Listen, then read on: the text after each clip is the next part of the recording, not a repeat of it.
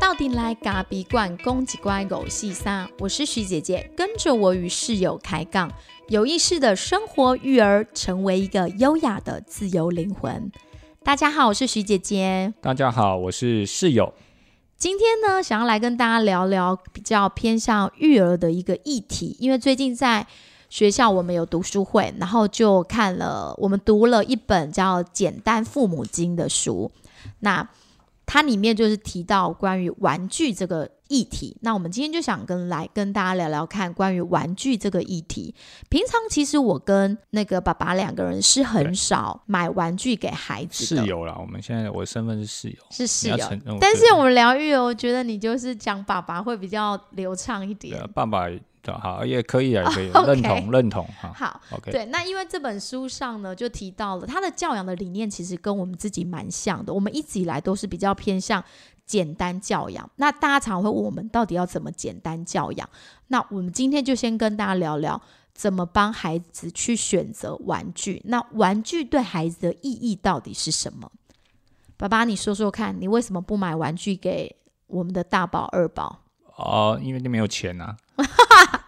没有我，我这样没有钱，我聊不下去啊。不是啊啊啊！这这这这是很确实的啊，这是一个实际的情况嘛。就是说，我们我们第一，当然我们没有什么太多物欲，想要去去做这件事，不想用物欲去教养孩子啊。对，所以你自然而然也就养成说，哎，其实玩具为什么一定要用买的嘛？那当然就是也可以跟大家分享，就是说，我们有一次我还记得很清楚，就是我们的孩子他住院了。那他住院嘛，但是就是很，就是真的发烧啊，然后就很辛苦这样子，然后你就觉得可能那时候是三岁半，三岁半，对，然后你就心疼他，你就觉得说，哦，我我我想要买一点什么补偿他，他只要喜欢，他愿意吃，他愿意可以正常的活动，对，然后推着轮椅哈，然后我们就这样子，就是带他下去逛一逛这样子，然后我们就在医院的便利商店，对对对，然后我们就逛下去，然后看看看看，然后他就他就看到一个。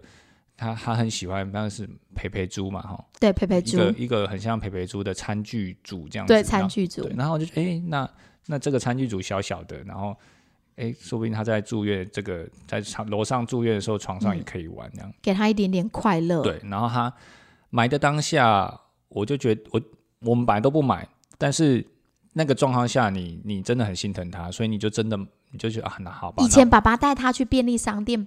寄客人的货的时候，因为有时候客人有一些货要出，我们去寄货的时候，爸爸就是在那边操作寄货的东西，然后哥哥就是会跟着一起去啊，他会去看玩具，就便利商店的玩具。但是他跟爸爸之间有一个约定，就是爸爸说你只能看，但是我们没有买，因为我们的钱钱是用来买我们要吃的食物的。我们小时候就这样跟他说，我都跟他说，玩具只能看看，只能摸，但不能带走。对，我就跟他讲，然后他就去看看摸摸，然后他觉得这样子就有过瘾了，那就 OK，我们就去走。所以我从来没有在他的面前当下买玩具给他，好，这是我跟他的约定。可是那个时候的那个时候的一个一个情境，就是他都住院了，那他喜欢，那好吧，那我就买了。好，买了之后也是我后悔的开始。当一买下去，他到了呃楼上之后，当然因为身体不舒服嘛，所以他就玩玩玩玩了一下。哎，刚开始觉得哎，其实他蛮开心的，觉得哎有获得那个觉得哎爸爸的成就感，我可以买玩具给我自己的孩子，那让他可以很开心。那可是没没想到他玩了两天出院了，那玩具从此不在他的眼睛范围里面。对，就是你会发现说，哎，这个孩子他。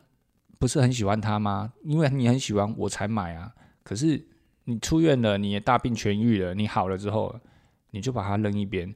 所以我还跟他说：“哎，哥哥，这个不是你住院的时候买给你的吗？你不是很喜欢他吗？”说：“对啊，但是现在我不想玩它了。”那我当下就有一个反思，就觉得说：“哎，那我为什么要买给他？如果我买给他只是获得两天的快乐，那这个钱花了值得吗？”所以，到底买玩具这件事情对于呃，这个孩子真的能够提供他快乐吗？这是我打，我就对我就对这件事情打了一个很大的问号了。对，所以其实你会发现，我觉得每个人家里一定也经常面临这种事事情，就是阿公阿妈带了一个新的玩具，或者是亲朋好友来的时候就带了一个玩具，那孩子当下都是非常的开心，surprise 只要是这样子。新的东西，对，只要是新的，他们都非常的喜欢。可是那个玩具就是一两天之后，他就没有兴趣，没有兴。趣了，他就丢在那里了。所以你就必须去思考了。那大人为什么要买玩具？有的时候就是基于一种补偿的心态，就是说对我好像没有办法，阿光妈会觉得说我好像不能常常陪在孩子旁边，对所以我就觉得我每次来看他，就是要买一个玩具，代表我的存在，对，代表我的爱。对对对，对，但那个玩具就是在家里越堆越多，越堆越多。嗯哼，我我觉得应该是说他。当很多玩具出现在他面前的时候，他就开始有选择性了嘛。那我到底要玩哪一个？嗯一个是阿嬷送的，一个是九九送的，然后一个是哪哪个旁边捡来的。那这么多的玩具，最后在他眼前，他只会选，他也只能玩一个，因为嗯他如果全部搬，他自己要收，他自己也知道很很累，所以他就会选择他想要玩哪一个。这样子的选择真的好吗？会不会影响到他？比方说，他会有选择性障碍，大人都会有选择性障碍。你去便利商店，这么多饮料或这么多的五花八门的东西，你都会有选择障碍的。何况只是一个这么小的小孩子，那他会不会有选择障碍？而且我觉得在很多的，就是现在是那种文化工业、玩具的塑胶工业的时代，所以很多的广告可能都会跟你讲说，哦，买这个玩具可以开发孩子的智力，什么脑部的某一个区块。可是你买回来之后，你就会发现，根本事实就不是如此。那么多的东西，其实你是在分散孩子的注意力，他反而没有办法专注的、深入的去玩一个东西。对所以反而其实我觉得那些过多的玩具是造成孩子的注意力反而是下降，不是提升的。是哦，我们做完这一集会不会玩具商都要收一收、啊？虽然我们影响力也没那么大了哈，你想太多了，对所以。所以应该说，呃，卖玩具的人他总是要想很多的方式说服你去呃去买这个玩具嘛。那你他一定会告诉你说，哦，你因为现在的人最重视智力嘛，哦对然后大家就会说，哦，这个东西你玩了之后，你智力就会提升。啊，如果智力这么容易提升的话，那就不用有什么训练智力的方式，大家都不用念书啦，我只要玩玩具，我就可以智力提升，那大家不就弄口得一面啊？不可能嘛！所以，如果你没有经过去当父母的人，你如果没有去思考这件事情，为什么他要这样做？玩这个东西真的人家增加智力吗？你如果没有去想过这件事，对他打一个问号，那你很容易就会觉得说，那我就是掏钱。掏钱就是一种陪伴，就是一种爱。对，那真的是这样吗？但是我觉觉得这样子的方式其实对孩子影响是很大的，因为你一一昧的就是，哎，孩子好像喜欢什么就买给他，然后生日就一定得送他玩具，圣诞节也要送，新年快乐也要送，那你每天就？送不完了。对，那孩子就会觉得说，哦，对，只要这个逢年过节，你就要送我什么，变成最后是孩子来跟你索取。哎，爸爸，我生日要到了，你要送我什么？可是这他我跟我讲这句话，他笑了。可是我们家哥哥今年六岁，他其实从来都不会。但是今年因为他已经到大班了，他开始也会跟我妈妈说：“妈妈，我生日的话，他第一次哦六岁了，因为我们以前都没有特别在送他这些东西。”他就说：“妈妈，我六岁了，就是你会送我生日礼物吗？”因为去年其实我有买了一个小小的，因为他那时候很喜欢那个拍照。我就买了一个那种玩具小小，应该大家都知道，那种给他拍照。那他也玩不久，我跟你讲，真的是一两个礼拜，最后那个东西就分解了。所以你养成他的坏习，惯。然后我因为我去年送了，所以他今年就跟我说要送什么玩具，那我就觉得我不能再给他这种物质的东西来满足他，我就跟他说，因为他很喜欢吃回转寿司，我今年就跟他说，妈妈，呃，今年会带你去吃你喜欢吃的回转寿司，我们全家人一起去吃回转寿司。然后他也很可爱，就问我说，回转寿司也是一种礼物吗？我说对，回转寿司是一种礼物，只要是人发自内心要给你的，对就一个爱的话，都是东西。所以我觉得，如果你一直用物质东西在填补孩子的话，很容易把孩子养成一种，他最后就会变成一种，反正我要什么就有什么。主义，对，然后他会觉嗯得我们的宇宙、全世界都得围着他绕，尤其现在是少子化，对所以我觉得买玩具这件事情，爸妈一定要很小审心啊。慎的，对，要很小心考虑。对，所以在这么多的玩具底下，呃，然后大家都会去放在家里放那么多的玩具，那它到底对于孩子来说，它是增加他的智力，还是增加他的注意力，还是他哪一方面会变好吗？我觉得其实还是要减少玩具，因为我觉得人在无聊的时候，其实才是最有创造力的。为什么？心理学家就常常说啦，心理学家有一个心理学家他就说过，当我们感到无趣的时候，会搜寻周遭更强烈的刺激点，所以我们可能透过思绪的漫游，在脑海里神游到别的地方来寻找刺激，因此能激发创造力。所以你不要以为孩子。就是玩具可以让孩子有创造力，其实无聊才能让你的孩子更有创造力。我还记得以前我们家的玩具非常多，因为因为阿公阿妈会会拿，然后很多在阿公阿妈家对，然后亲戚朋友也会对很喜欢买，然后啊我们的玩具其实我从来没我从来都没有买过玩具，然后但是家里的玩具却一堆，因为都是各方各路送过来的，那。你却发现说，哇，这么多啊，很多都是一些什么所谓的塑胶玩具嘛。那有一些可能有一些危险性，我们就先稍微筛选掉。那还是很多，然后你就发现说，这个孩子他每次要玩一个玩具的时候，他就把全部的东西都搬出来。嗯，好，他就，呃，我要玩车子，啪，一整排全部的车子全部都搬下来。然后你在旁边坐着看，就觉得啊，你到底要玩哪一台？哦，他就每一台都摸一下。那到底他在玩什么？你也看不懂。好，那我孩子玩游戏的方式，然后。你就会想说啊，那那那这样子玩好吗？那当我们开始理解，就是说刚刚说的，就是减少玩具这件事情，然后我们就开始想，那我们要怎么帮他减少？所以我们就只能趁他去上学的时候，拿着一个垃圾袋，然后就开始筛选。最近他比较喜欢这台，那先留着。筛先丢他那个最不喜欢，然后最少拿的那一个，然后我们就开始把它拿出去。不管是呃，可能送别人觉得嗯，人家也还要送别人要考虑人家嘛，那我们那就直接丢掉。如果比较差就直接丢。因为那个塑胶玩具其实都很容易就坏掉，坏了。对，所以我们就开始帮他淘汰，一直淘，一直淘汰，一直淘汰，只出不进哦。在我们家是只出只出不进，所以最后我们也就是跟很多亲朋友说啊，就不要再拿玩具了，因为我们家我们家哥哥哈玩不久，当然是客套话。可是我记得你你弟你弟弟每次来探访这个。小侄侄子，哎，那算侄子吗？对啊，侄子的话都会也很很好，都会想要买玩具。对，然后我们这个室友呢，他就是一个非常不要脸的人，他就自己跟他弟弟说，他弟弟就说，哎，想说要买个玩具给孩子，不知道孩子喜欢什么。对，然后这个这个室友就很不要脸的跟他弟弟说，哎，我们家没有买，没有没有在玩玩具的，你不要买。如果你要买，你只能买木头的，其他都不用了。对。然后我小叔也真的人很好，他就真的都帮孩子选择木头的玩具。对，所以这这个这很有趣啊！我就就就是他他要问我他要来嘛，然后当然他会觉得说，哎，很久没有见到孩子，他就想要想要买嘛。那我就说，那我们只买我们家只玩木头。那为什么木头你可以？你你说说看。木头它是比较至少虽然不会是真的木头啦，因为现在木头都大部分还是合成的，可是至少它的触感跟触觉的部分，它是摸到那种呃比较属于自然类的东西。那他他在他在玩这个东西的时候，他手其实木头它是有温度的，对，虽然它是冰冰的，但是它摸了之后它会有温度。可是塑胶不一样，它是工业制品，对，那它上面可能就是摸上去它是比较冰冷的感觉，它不会有温暖的感觉。所以，对孩子的这种触觉的发展，我自己啊，就是从一些，比方说，呃，一些书籍上面我们观察到的，还有我们看到的这些东西上面来说，我反而会比较喜欢这种木头的东西。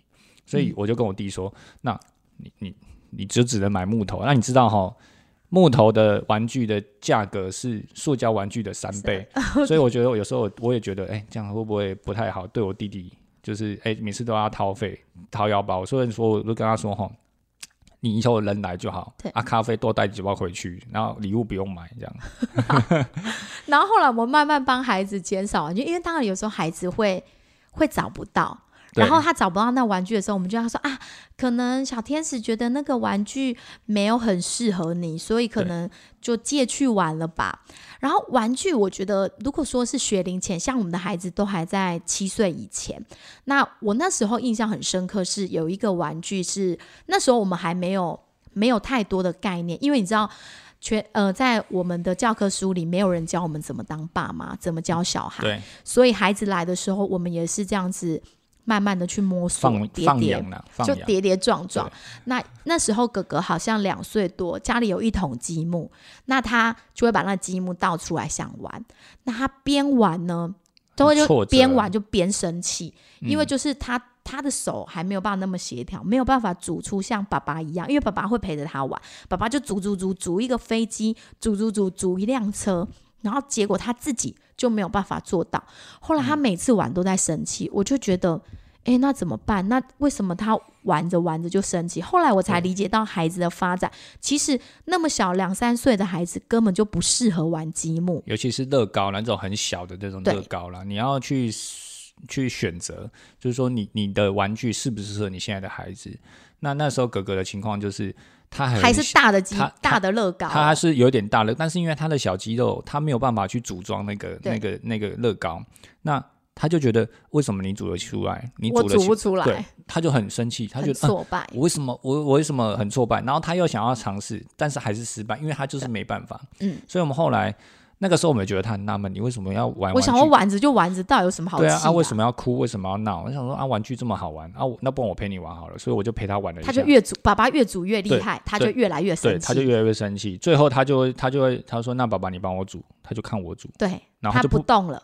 他就不游戏了。那他嗯不游戏，那想说啊，我现在是陪你玩游戏，你不游戏，那我玩嗯游戏吗？那这更奇怪了。对，我是希望有玩具来陪你，跟你一起玩具，结果你不是，结果反而是我在玩玩具，你在看我玩，那对不角色互换吗？没错所以，我就觉得，啊、那那这样这样不对，应该是玩具本身有问题。没错所以。我们就开始去找一些资料，诶，看到一些书籍上，其实一些书籍上都会去去去说，就是说，诶，什么年纪、什么年纪的时候适合什么样的玩具。对，那他现在两三岁，可能处于一个比较，哎，小肌肉还不是那么大，他是大肌肉的，所以你可以选择稍微再大一点，让他去去去走动、去叠，这样子可能会比较或者是木头的积木，它可以这样一块一块叠，而不是那种乐高组合式的。对对对对对，这样可能会比较适合。这是我们第一次对玩具开始发现说，哎，原来不一定每个玩具都是适合我们现在孩子的年纪。对所以我还记得，就是说那个呃大宝他在他在玩玩具的时候，他会常常会出现一些很有趣的画面，因为我们不太玩买玩具嘛，所以他就会开始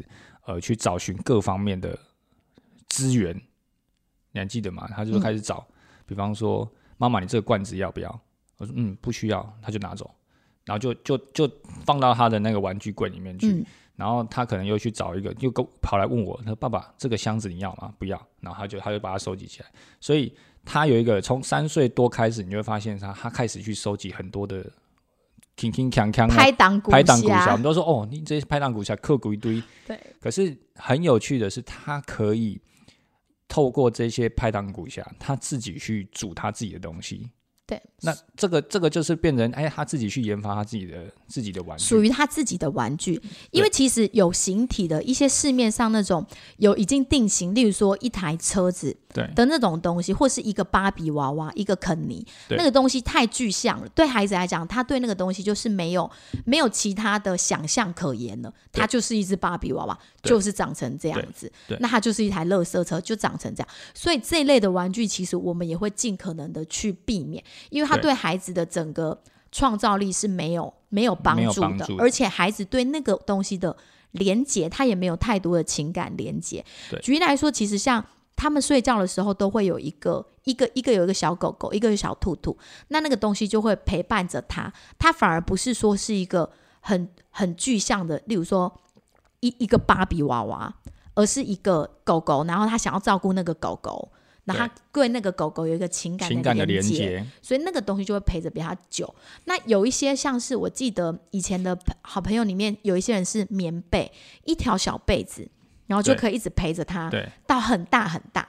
那那个被子对他就是一个很深的情感连接。反而情感的依附啊。对，反而我们是希望说孩子的玩具之间跟他其实是真正的有情感连接。后来在帮他们选择的玩具上，我们就会比较偏向是类似这一种的，例如说带他们去公园捡一些果实。对，比较小心啊。对所以当我们发现帮他减少玩具之后，其实孩子刚开始你会觉得他好像很无聊，他也会跟你可能会跟你讲说：“哎，爸爸陪我玩，或者是妈妈陪我玩。”然后他也会觉得很无聊。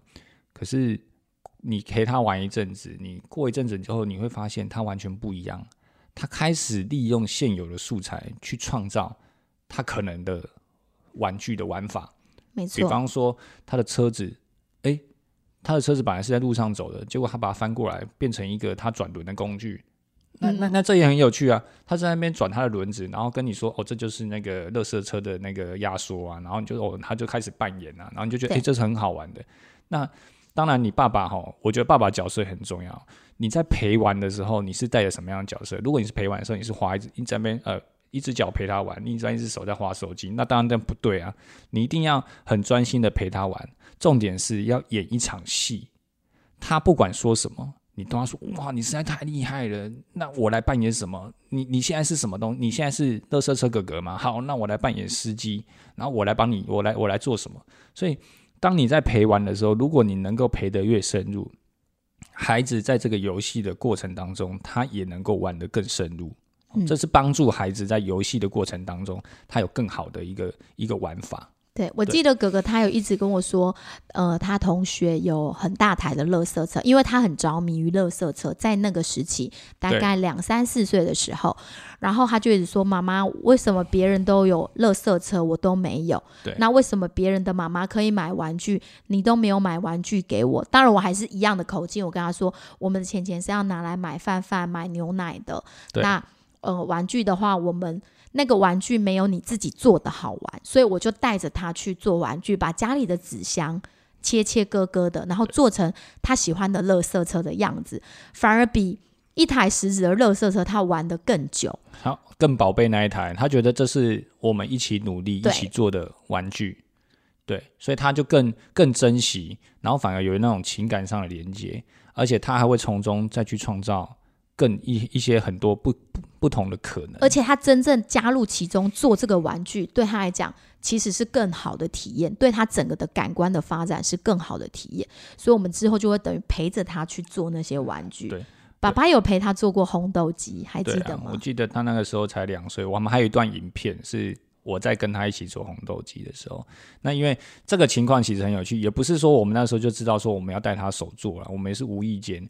因为他会去玩我的红豆机，这个这个真的是很呃，我觉得，但是对我当下来说，我觉得是很不能接受。对红豆师来讲是一种，哎，不能说对，哎，不能说，就是觉得那个心里就怪觉得不太舒服，蛮有点怪怪。他把什么东西都丢，因为爸爸会把生豆倒进去那个绿豆槽，绿豆槽，那他就把他的玩具什么都拿进去绿豆槽里，对，所以爸爸要崩溃。对。所以你就会发现，就那个时候就觉得心情很差，就哦，每次跟他都有很大的冲突。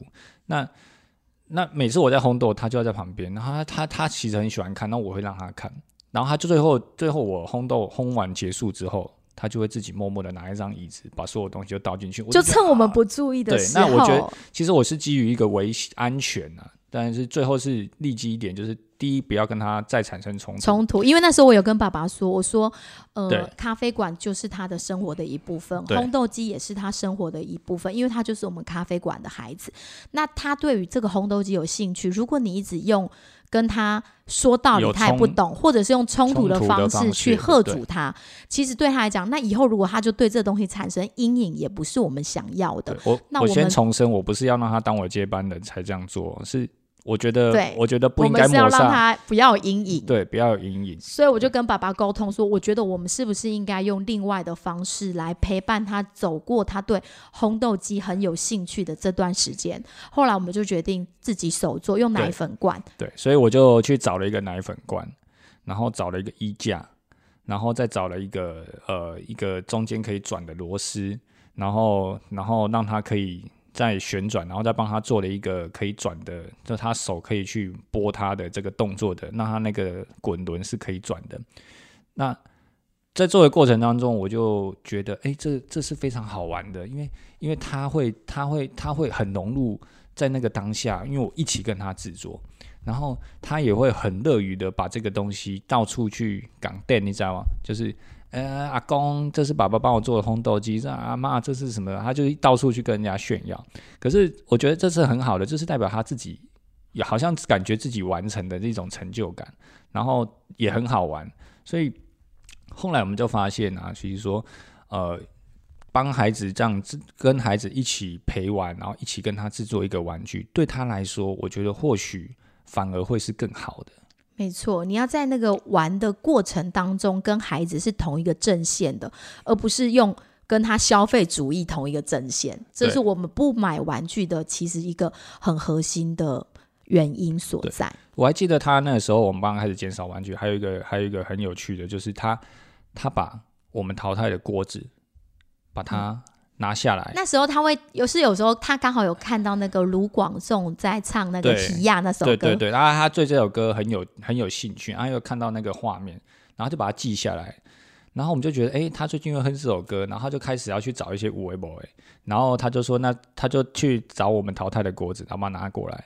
然后他晚上的时候，他睡觉的时候，他就会把自己的大拇哥当成麦克风，因为那个吉他在唱歌前面不是有一个麦克风嘛，所以他就会把那个他的大拇指，他就跟说：“爸爸，这是我的麦克风。”然后他就开始唱歌。我就觉得他超可爱。那时候对大概真的才两两岁而已，岁他就把锅子自己当成吉他，对，锅子然后把他的他，脚趾头的大拇指当当成。麦克风他就说：“妈妈，你看我这个好像喜亚的那个麦克风。对，然后就开始，他还真的会唱，”真的，那就嗯，那画面真是太有趣了。他把现有所有的素材，他都可以变成他可以玩的东西。没错，那这这或许就是他的其实一个创造力非常大的一个来源，一直到现在他都还会找很多的素材去组装他自己的要的东西，比嗯方说他现在自己组他自己想要的热车，或者他自己组装他自己。他现在可以自己煮红豆鸡，红豆不需要爸爸帮他对煮了我。记得曾经我还帮他拍过一个照，就是他有七台红豆机，对就是什么东西拼一拼，他就变一台红豆机。没错，对。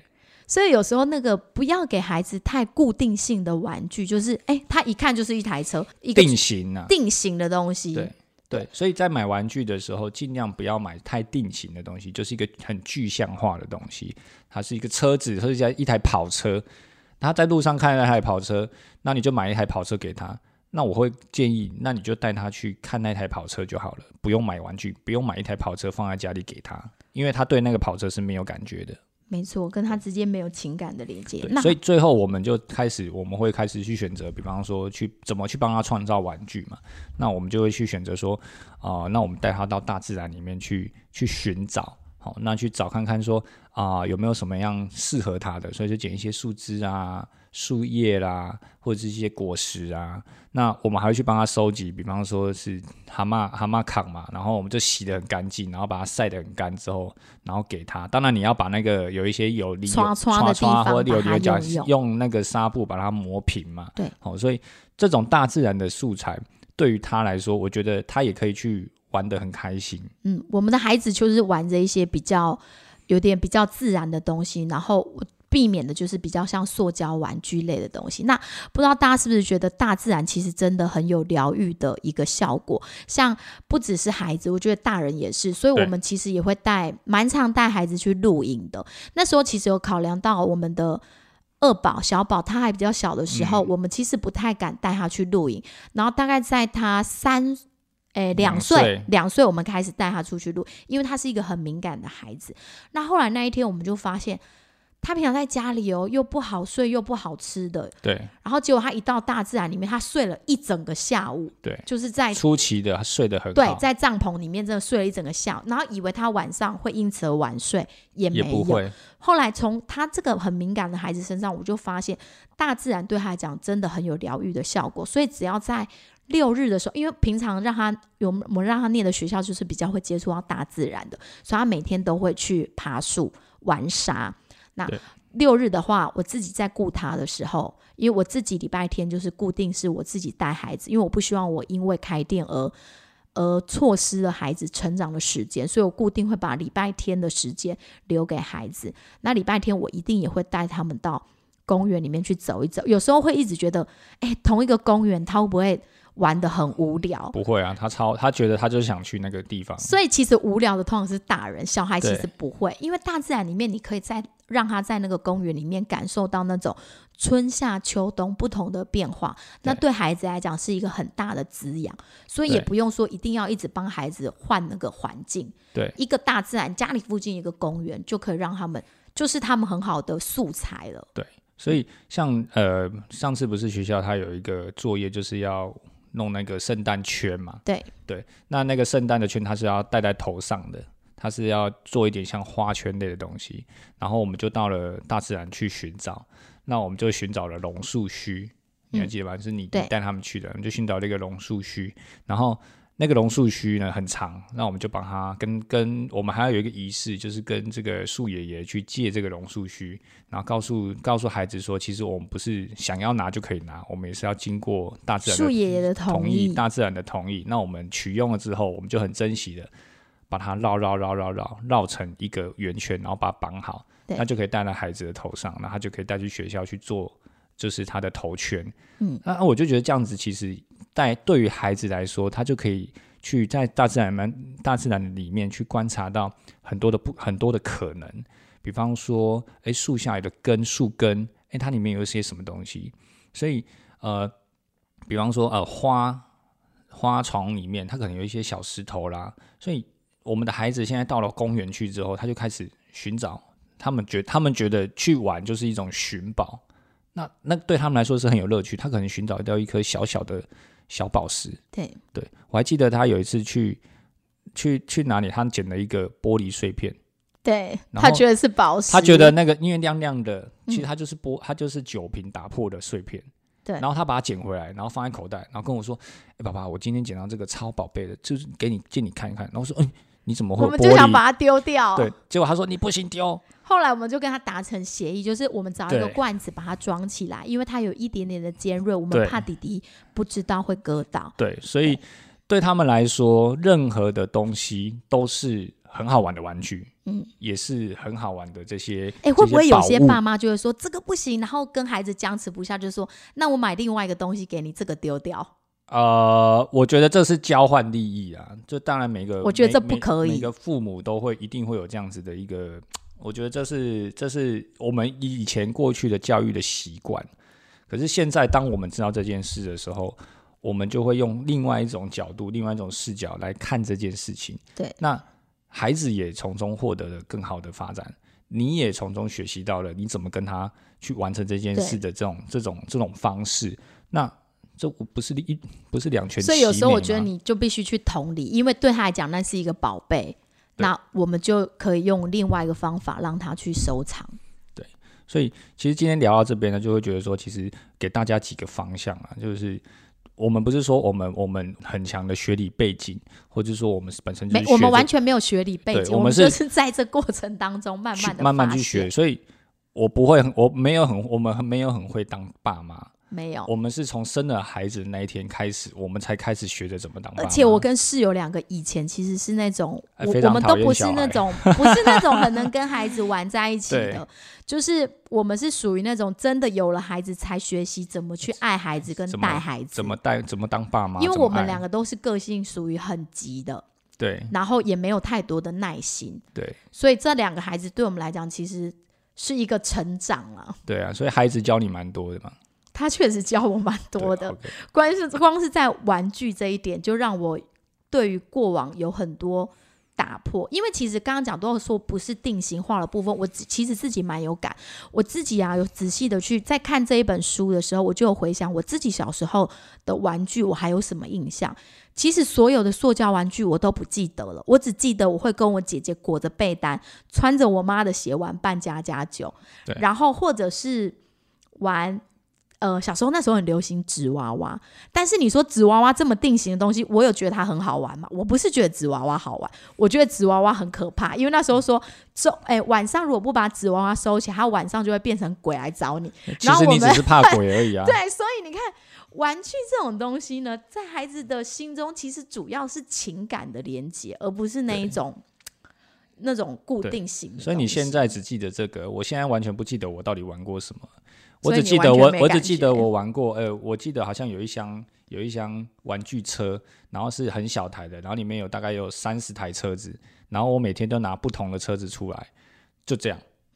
剩下的其实剩下的玩具对我来说一点印象都没有，目前为止。所以大家，如果我们咖啡粉们有孩子的，对尤其是幼小的孩子，不要再买一些什么公仔啊、小不拉几的积木给他们。那个那么小的积木，真的一点都不适合小孩、欸。对对，当然很多啦，就是因为很多卖玩具销售的，他当然一定都会跟你讲非常好听而且我觉得得有时候是人家送的，人家送的其实是最尴尬的，尤其是长辈送的。对，所以你你可以接受，但是你可以选择要不要给他。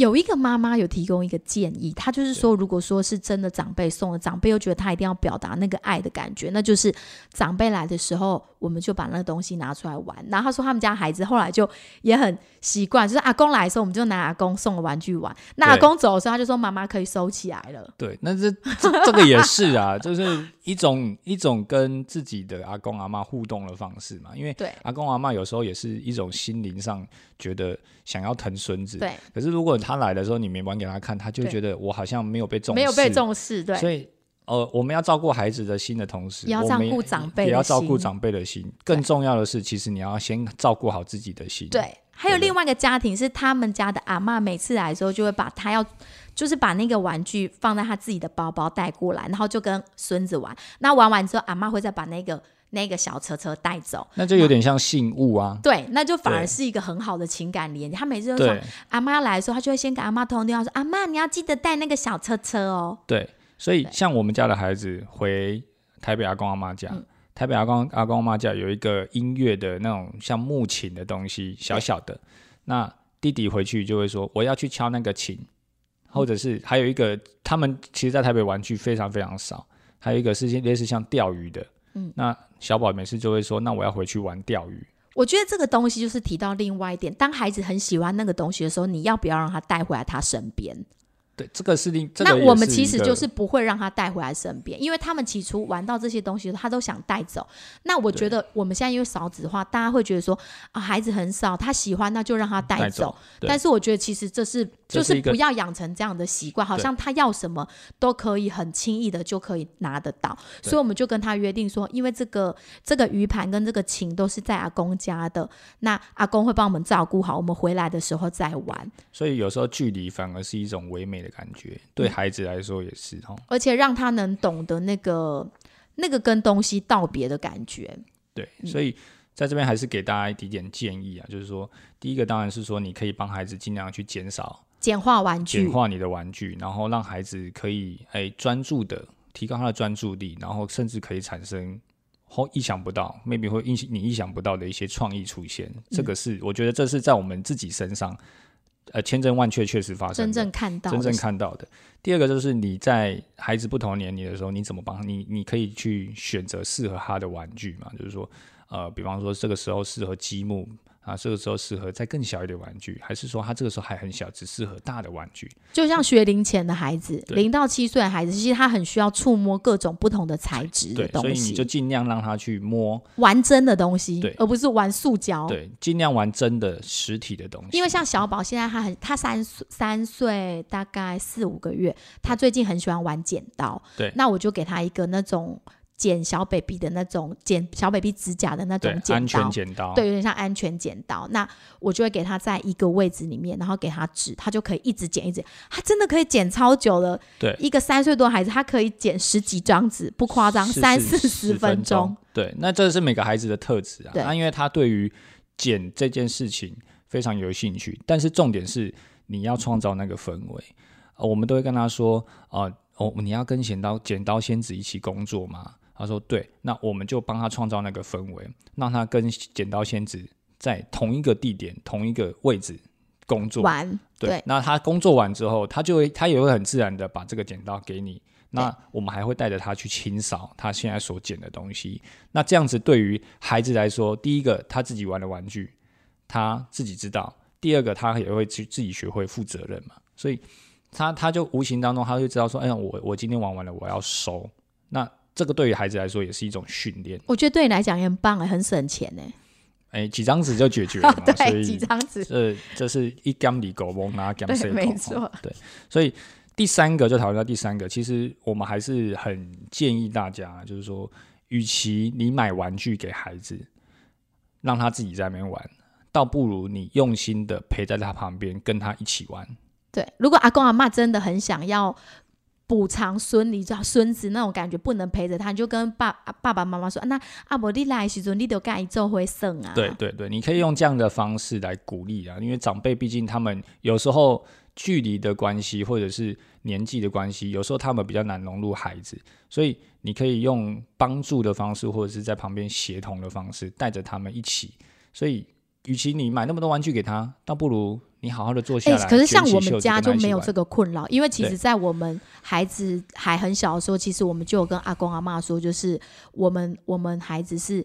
我我们那时候是因为我们本来就要让他念这个所谓的华德福学校，所以我们就有跟阿公阿妈说，呃，因好好是不咧生黑塑胶的物件，所以我们双方的阿公阿妈其实都不会买塑胶玩具给孩子。对，所以呃，第一个，你还是要去养成你自己的共识嘛，就是说，当然沟通不容易，可是如果可以慢慢的那个形成一个共识的时候，其实这个这样子的状况下是很好的。嗯那当然形成共识之后，大家就要为了这个共识去努力。孩子的玩具永远不嫌多，不嫌多好。嘿，跟女人的衣服一样，永远不嫌多一样，永远都少一件，对不对？嗯所以越多越好，但真的越多越好嘛，所以每个人都要去选择它一下。很多的话，其实你在收拾带孩子收拾玩具上也会有很大的困扰，等于孩子他也没有能力去收完那些东西，所以记得一定要帮孩子去把他的玩具慢慢的去做简化跟选择，因为毕竟他们还小，没有办法理解什么适合他，那只有我们作为父母的可以去帮他，嗯，算是一种把关嘛。对啊，嗯这样子才能够帮助孩子啊，就是认识这样子的一个玩具的一个状况。